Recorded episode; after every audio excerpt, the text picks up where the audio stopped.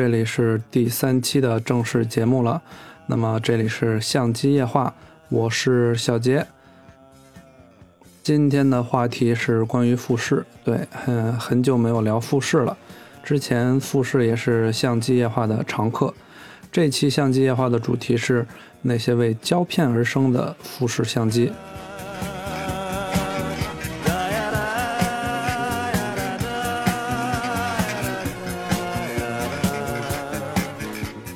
我们都知道，富士并不算是一个非常非常传统的相机生产厂商。为什么这么说呢？因为很多人在此之前对于富士的概念是一个可以和柯达比肩的一个胶片巨头。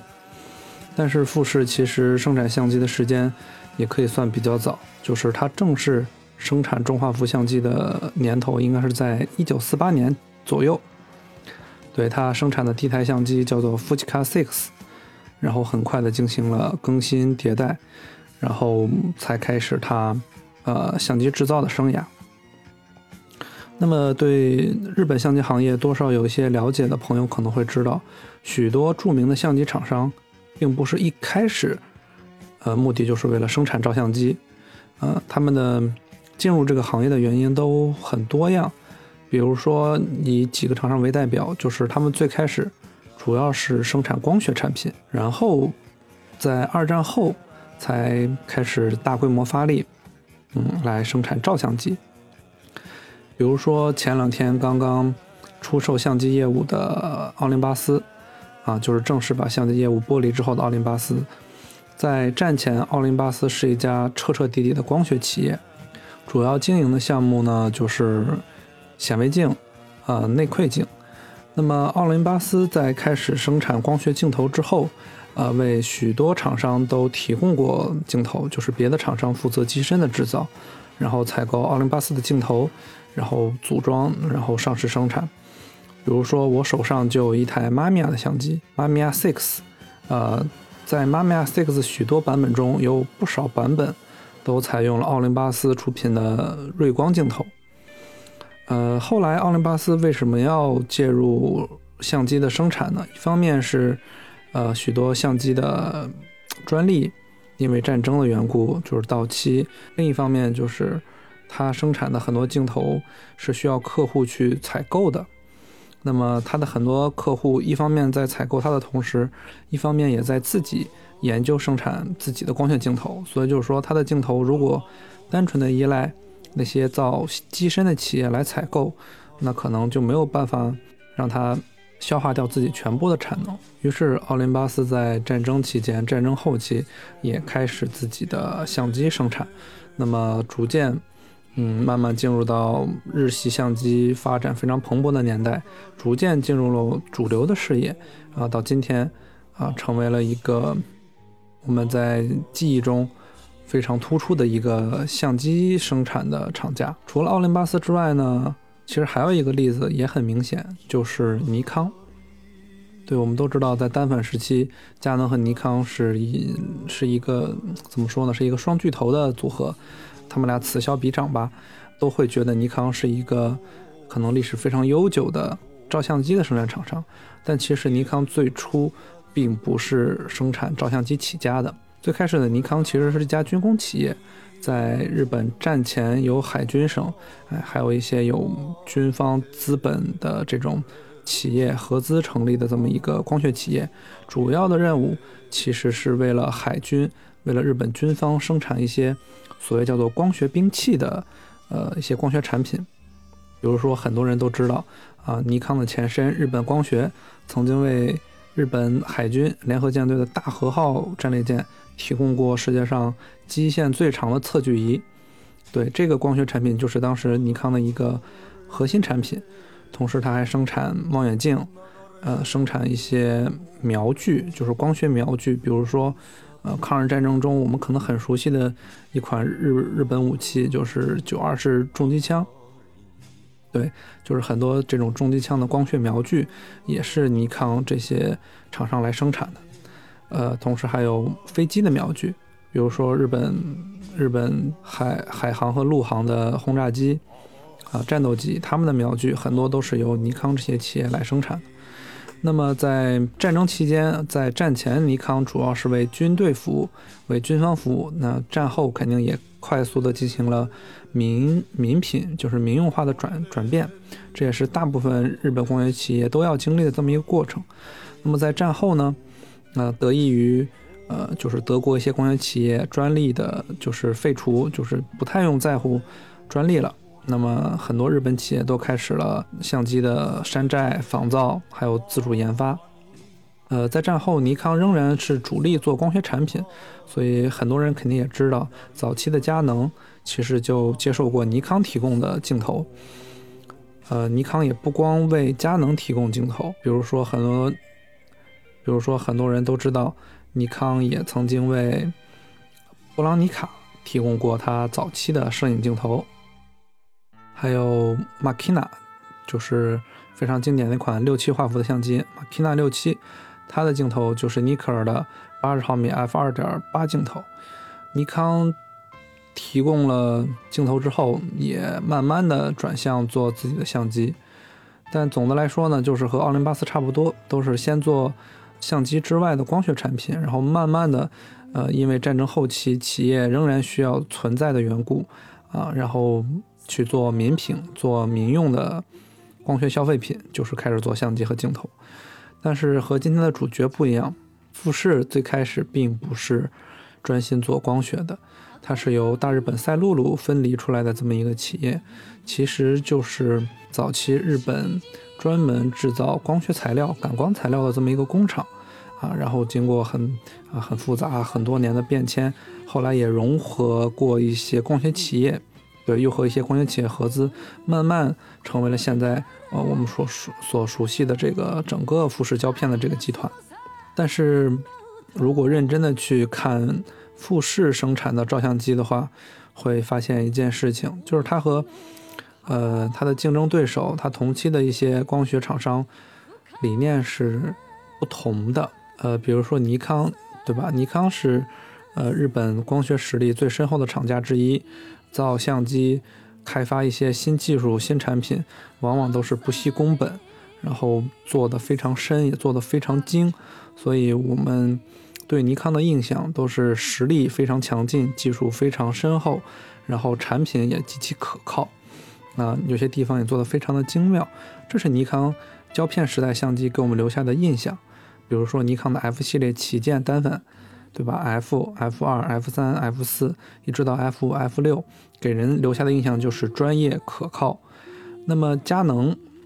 作为主要是做民品，就是主要就是面对消费者的这么一个相机厂商，它生产的相机更多的是，呃，希望能追逐潮流，比如说做一些非常畅销的傻瓜相机，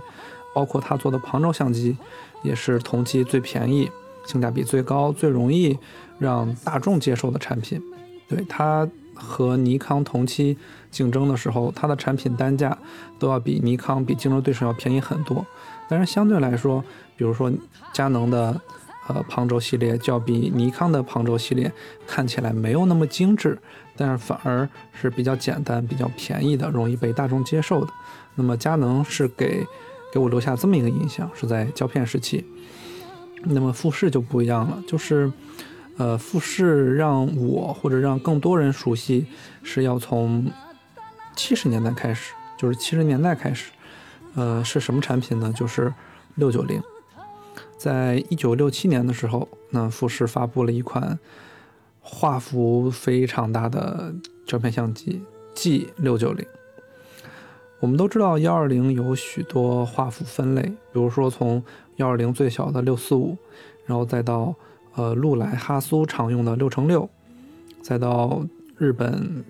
日本相机比较常见的六七啊，包括偶尔有些六八，然后到六九，最后到六幺二六幺七，大家会发现比较常见的仍然是六四五和六乘六啊，包括一些个别的六七六九零。呃，在我的记忆中最突出的其实就是富士。那么这台相机其实，在当时六九零这个画幅其实非常有意思。呃，怎么说呢？六乘九的这个比例啊，如果笼统的去看，它和中呃，它和就是标准的全画幅，也就是幺三五胶卷的全画幅来比的话，其实比例是差不多的，都是三比二，对不对？呃，那么六乘六的话就是一比一，然后六七和六四五的比例也跟三比二是有些出入的，所以说在使用中画幅拍照的摄影师人群当中啊，都会有一个。刻板印象或者有一个使用习惯，就是当你拿上幺二零相机，你就知道你拍摄出来的照片比例和你用幺三五，就是用三十五毫米相机是不太一样的。但是六九零啊，就基本上在这个比例上和全画幅胶片三十五毫米胶片拍的比例是差不多的。那么富士生产的这个 G 六九零，它并不是一个怎么说呢，是一个非常短命或者是一个昙花一现的产品。虽然说。历史上只有富士为这个画幅倾注了最多的心血，但是这个并不是一个单独小众的行列。富士为这个产品进行了数十年的迭代，比如说在一九六七年发布之后，啊，G 六九零在发布的同时，很快又发布了 G 六九零 BL。进入七十年代初期之后，啊，富士又发布了 GL 六九零，同时。在使用六九零机身的情况下，还同时发布了 GM 六七零。呃，然后富士的这个这种大旁轴，就是它的六九零大旁轴，就开始了一个比较高速的发展。富士的六九零相机又被很多人称之为大徕卡，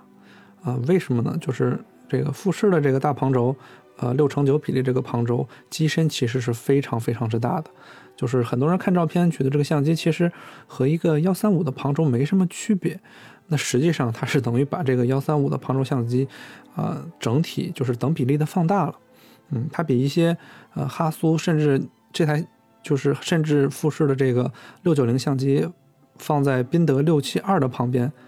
都会显得宾宾得六七二没有那么大，没有那么巨啊，可想而知富士六九零的体积是多么的惊人。富士整体六九零相机的制造，嗯，其实采用了非常多的金属，就是，呃，现在一些新的就是比较年代靠后的六九零看起来塑料感有些重，但实际上富士应用了很多的金属，嗯，但是这些金属大部分都是冲压的，也就是说它制造起来没有那么困难，是非常简单的。就是在我看来，富士六九零整个系列，不管是早期的 G 六九零，还是到后期的 GSW、GW 六九零。都是非常简单的，就是是制造成本不算高的一种相机。那么为什么有六九零呢？就是这个画幅其实不是很多人用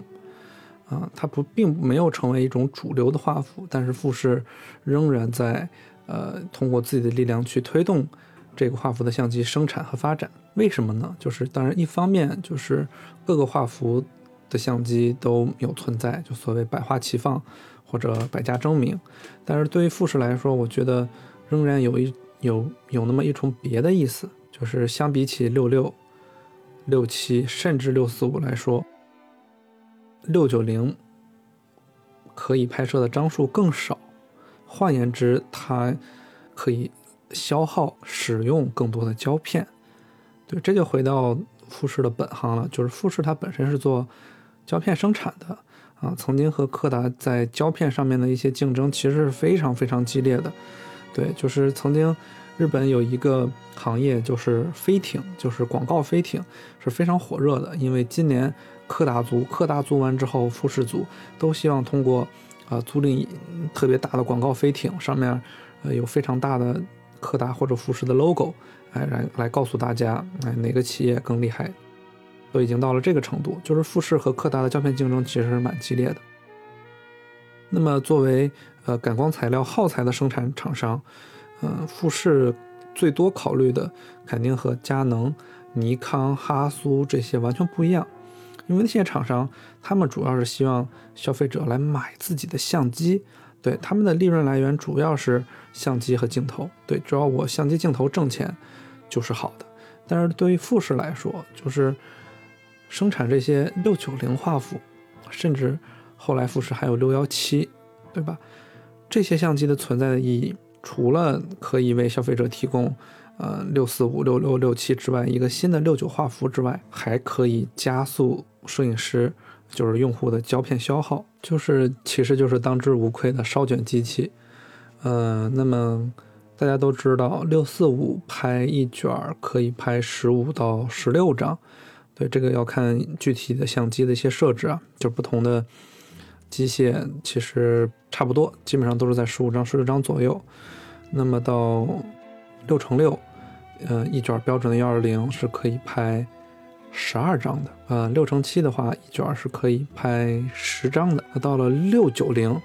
就是一卷最多只能拍八张，也就是说，如果你要拍摄同样的张数的话，呃，六四五，呃，消耗的胶卷是非常少的，但是六九零的话，其实是一个比较昂贵或者比较奢侈的选择了，它比很多人接受不了的六七画幅还要少拍两张。就是我在使用宾得六七或者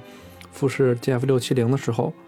啊，就觉得哇，怎么没有拍几张，一卷幺二零就没了呢？对吧？六七只能拍十张，但是六九的话最多可以拍八张，就又少了两张。就是你感觉没有按两下快门，一卷胶卷就用完了，肯定会提升你这个胶卷的消耗量。当然这是一个玩笑，不过也能看出来富士在造相机上其实是，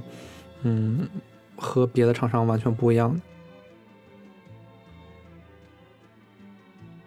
富士的六六四五系列。和富士的六九零系列，其实它的设计思路是高度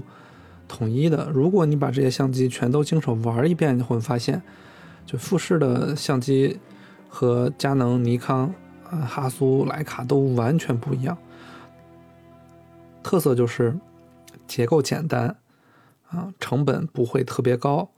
然后不会应用一些特别特别新的机械技术，啊，采用的都是一些。呃，比较好，就是比较好实现的一些技术，然后在使用方面呢，呃，会学习佳能，就是剥离剥离那些那些怎么说呢，就是华而不实的设计，尽可能的让你操作起来非常简单，非常易用，就是让普通消费者，就是我们不怎么会用相机的人，我拿到这个相机也可以快速的学习它的使用，并且在操作上就是砍掉了很多。所谓的特别专业的功能，但实际上大众不太用的功能，嗯，其实是砍掉的。虽然说富士的很多相机上面都标了 professional，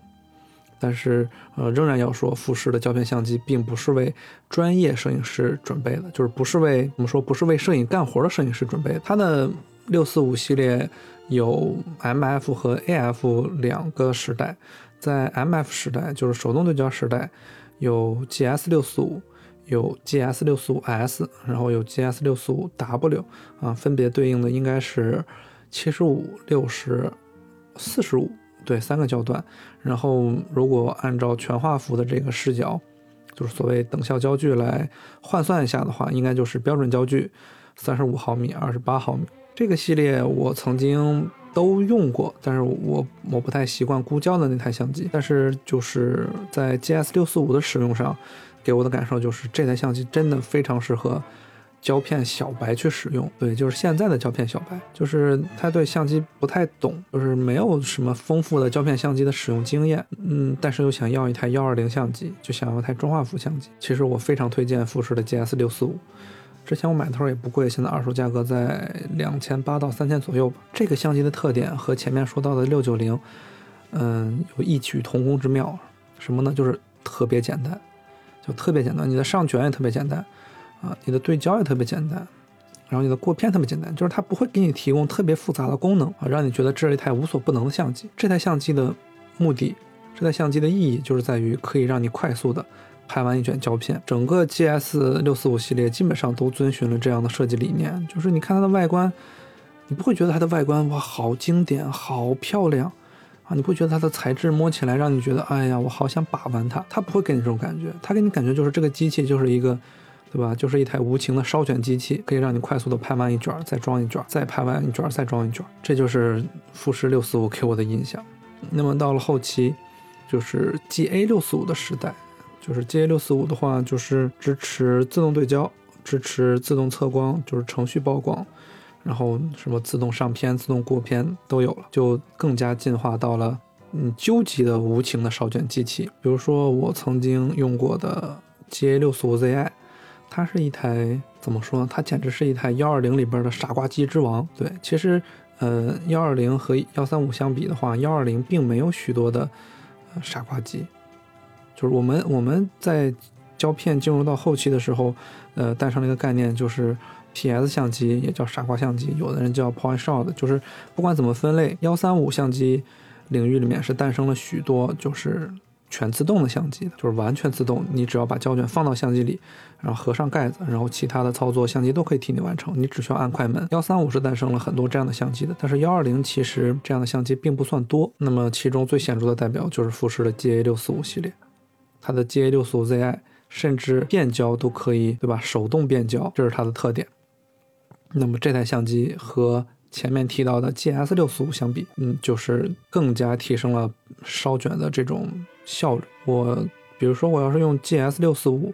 出门扫街拍一天的话，用 GS 六四五可能最多拍两卷幺二零，对，也就是将近三十张幺二零，其实已经算不少了。但是如果我带 GA 六四五 ZI 出门扫街的话，我两个小时就可以拍两卷，就是我一天最多带七卷幺二零出门，然后到半下午我就把胶卷全都拍完了，然后就啊。怎么这么快我就拍完了这么多胶片，然后我就回家了？为什么呢？就是它的进化就是在于解放你的手动操作，就是你不再用，就是你不再需要去手动对焦，哎，手动算测光，对不对？然后手动过片这些都不需要，你只需要觉得哎这个角度还不错啊，取景器看一眼，因为是旁轴嘛，也没有存在什么需要精确取景的这种问题，大概在取景框里面是个是个差不多的位置，你就愿意按下快门，就是。更大的激发了你这种按快门的欲望，然后就蹭蹭蹭蹭蹭蹭蹭，啊，在这种电机的这种马达的声音伴随下，你就拍完了好几卷胶片。呃，换言之呢，就是除了个别的产品之外，人们会发现富士的很多胶片相机没有什么特别的收藏价值和收藏意义，这就是和刚刚说的提升拍卷效率，嗯，是一个比较反向的这么一个存在了。比如说，同样是。呃，中画幅的六四五产品，对，就是同样是，就是说自动性能比较先进的康泰时六四五，它的价格就要比富士的那些六四五要昂贵许多，就是发售的时候也是这样，二手也是这样，为什么呢？就是其他厂商在制造一台相机的时候，根本的出发点肯定不是为了让你消耗胶片，它的出发点是在于我要制造出一台形态完美、功能丰富。啊，使用操作有什么特点？包括在用料方面能给消费者留下什么样的印象啊？甚至整个镜头群、整个产品系统，我要让它实现一个什么样的功能性，有什么样的精确表现？但是富士的相机不是特别考虑这方面，所以它就是想让你拿到这个相机就可以快速的拍照。所以到今天，嗯，它就自然不会具备那些特别所谓的经典的气质。比如说，富士是从一九四八年正式开始民用。相机生产，哈苏也是从一九四八年开始正式民用相机生产。但是总的来说啊，哈苏的大部分产品还是要比富士的大部分产品更加有怎么说呢？更加有收藏的价值，有收藏的意义。然后二手的溢价也更高。富士的话，只有靠后期的，比如说 G F 六七零、G F 六七零 W 这两个产品是在二手市场上很高的这么一个存在。但是其他产品就没有，呃，哈苏甚至。其他品牌的那种表现了，而且这个原因不完全是由于，呃，日本和欧洲相机的区别的，就是日本也有很多相机，它的收藏价值非常高，甚至非常贵的。比如说尼康，尼康有很多早期的产品，现在如果你去二手市场上去看的话，你会发现这些东西非常的贵，就远超徕卡的贵，就是贵到离谱。对，那那些产品都是尼康在。呃，早期制造相机的时候不计工本、不计投入，然后制造的非常精密、用料非常奢侈的产品。那这些产品自然用起来是非常难用的。但是因为它的设计，呃，之初就是为了制造一台豪华的相机，可以和呃欧洲、可以和德国的相机去媲美。那么，所以它自然而然也拥有了那种啊值得收藏、值得把玩的气质。相相相对比来说，那富士最开始就不是这么想的，所以它的相机功能性非常突出，就是易用性非常高。但是没有人想着说我我一定要收藏一台 GS 六四五作为我的藏品，对吧？就是同样的，大家可能会说我我收藏一台呃哈苏的，比如说五百 cm 啊，我可能就买买了这台相机，哪怕我以后不拍胶片，我可能都不会卖掉它。但是很少有人会有说收藏一台富士胶片相机的这种想法的。今天这个主题叫做那些为胶片而生的富士相机。其实刚刚聊的这些有些是开玩笑啊，就是说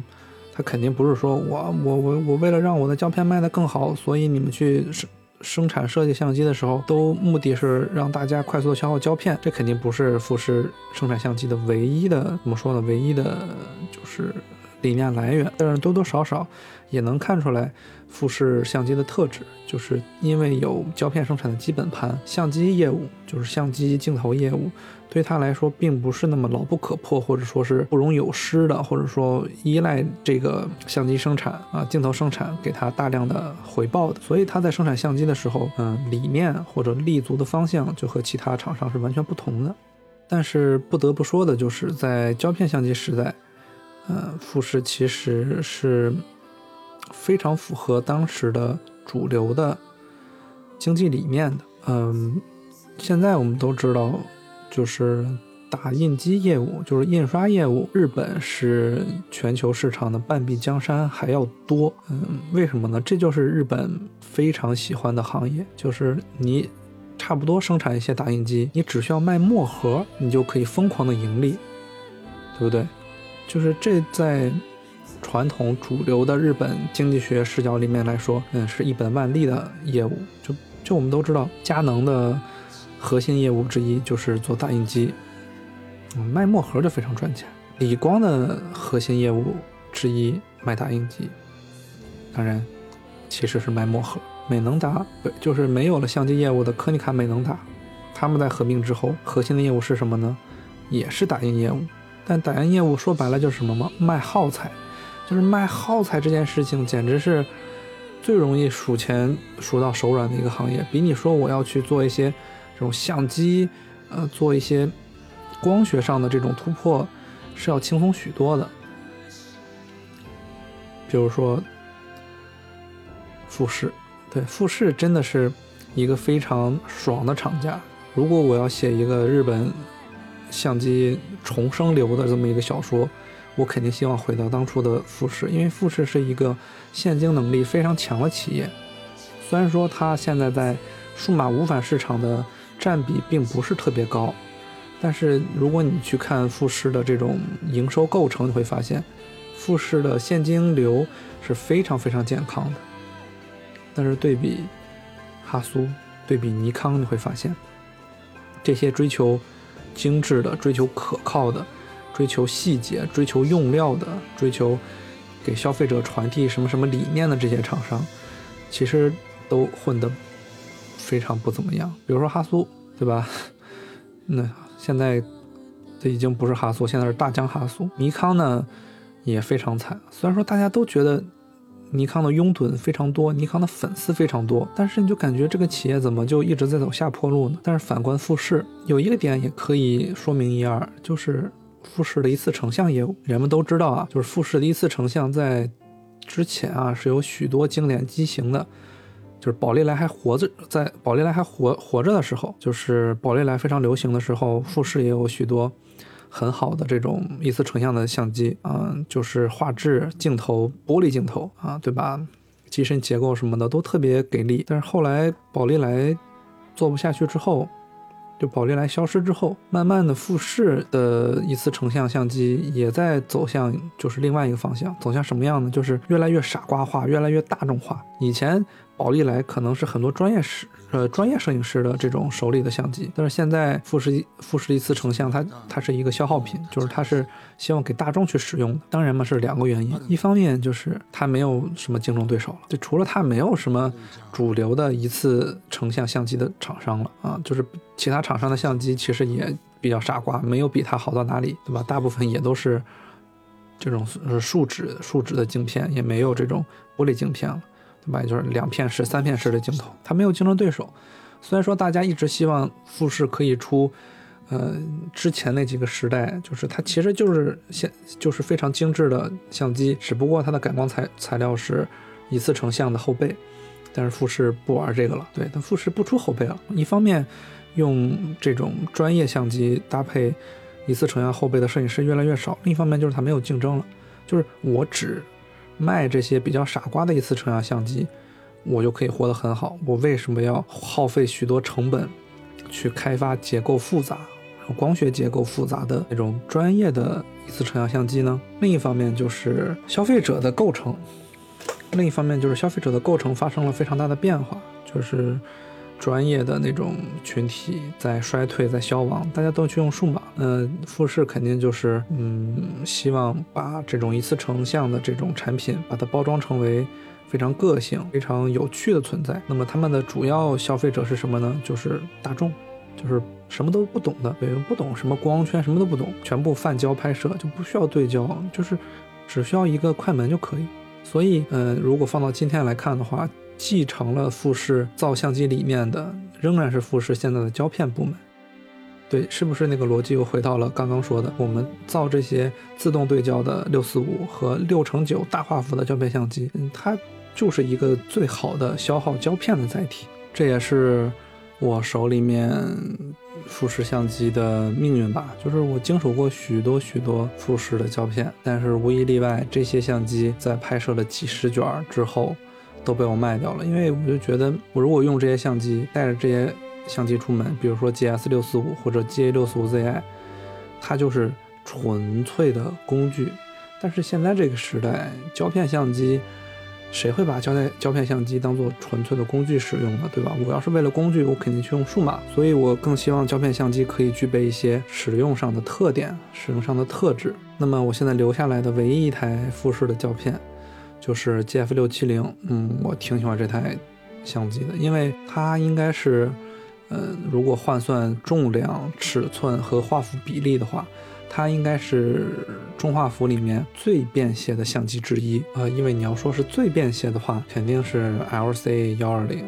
啊。当然，一方面我不太喜欢广角，另一方面 L C 幺二零用起来实在是太没意思了，就是比富士的那些相机还没意思。但是。富士相机用起来的确很轻松，就是很简单，